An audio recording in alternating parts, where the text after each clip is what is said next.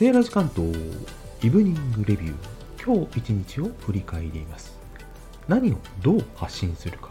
それを考えていて気づいたことがありました。自分はこの音声配信を通じて頭の中にある情報を整理していた。ということ。発信テーマで言えば飲食。観光。物や人の情報。見たものや体験の感想。朗読。歌声劇などの音声表現などなどこれからもやりながら考え右往左往するセーラー G を見守っていただけたら幸いです。